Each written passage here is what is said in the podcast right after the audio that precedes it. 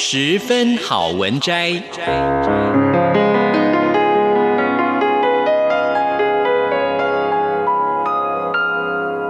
十分钟的心灵补给站。无论是快乐还是悲伤，不管是白天或是黑夜，阅读一篇好文章，也许只要短短十分钟，却能在你的心头低回，往复不已。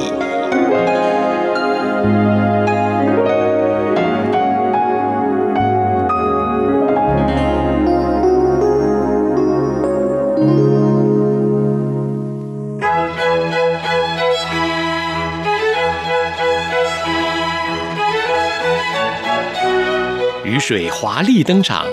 以各种不可思议的形态重返人间，来自星球极地亿万年的冰雪化成雨滴，喷泉、小溪、大河、沼泽、水塘、深潭、大海，在有阳光的日子，氤氲的湿气升染大地，生命得到解放，不再恐惧，没有焦虑。经过漫长的等待，一切不和谐的都被调整。幻化成春意盎然的光。许多人喜欢听雨，我的朋友就有那份雅致，在窗前听雨，他说是人生的一大享受。春雨绵绵，夏雨粗暴，秋雨萧瑟。从雨声中可以判别雨的大小性质，从雨声中可以欣赏到各种交响乐。有时候早上醒来，帘外雨潺潺，不由得不半卧的赖在床上，多听一会儿这春雨的淅沥。有时端坐在案前，手握香茗，诗书展卷，书声共雨声相应，真是其乐无涯。月有阴晴圆缺，人有悲欢离合。夜夜看满月，日久必生厌。人生太如意，活着也乏味。人有老死新生，成住坏空，周而复始。大地上始终生气盎然，人们的生活也始终充满着趣味。萧萧风，洒洒雨的日子，正是大自然给予我们的最佳调剂。风有风的情调，雨也有雨的况味。我们能保赤子之心，细细咀嚼个中滋味。雨天所能引发的诗情意兴，所能带给人们的美感，将是永远难以体味无穷的。小时每逢下雨，常喜欢折一些纸船，放到水塘中或小河边玩。有时一班同伴疯起来，也会喊着叫着，在雨中跑一阵。人长大了，这些好玩的事都已成为过去。却逐渐领略到雨中漫步的情调。春雨连绵的日子，我从来不穿雨衣，在雨中漫步，看着平行的足印，还有路上伞上的雨声、伞下的雨声，心中充满着其乐融融的感觉。偶尔一人走在雨中，任蒙蒙雨丝飘落头上身上。尤其雨滴滴落在井子里，那股清凉衬骨的滋味，有说不出的舒服。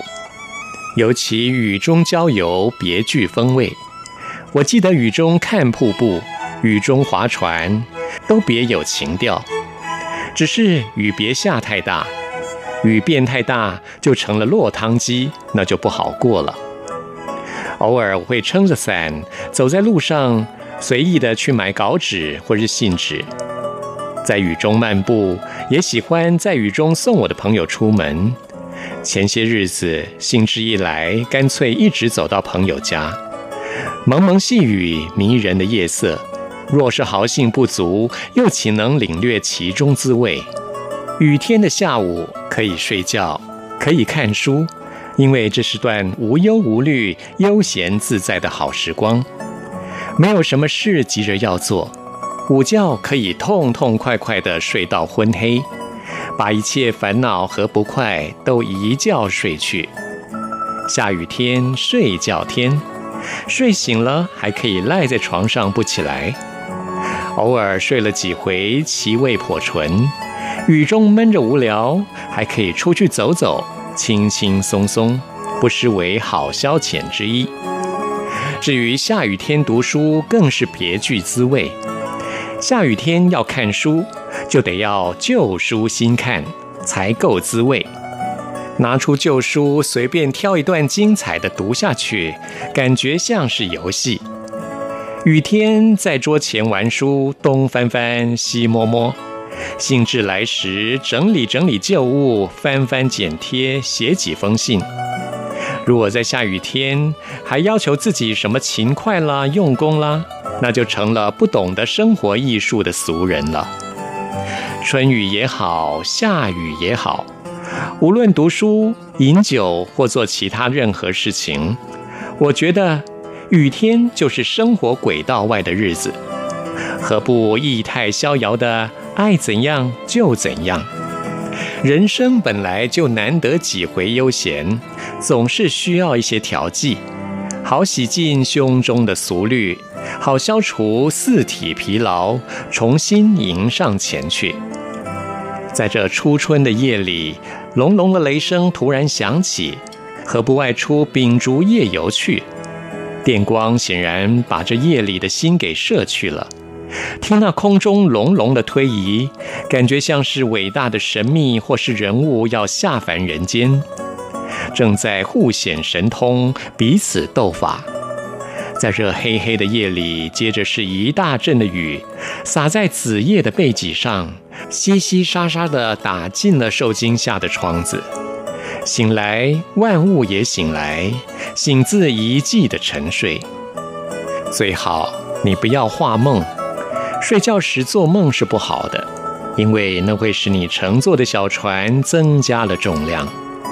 小小的一支夜曲是为你而唱。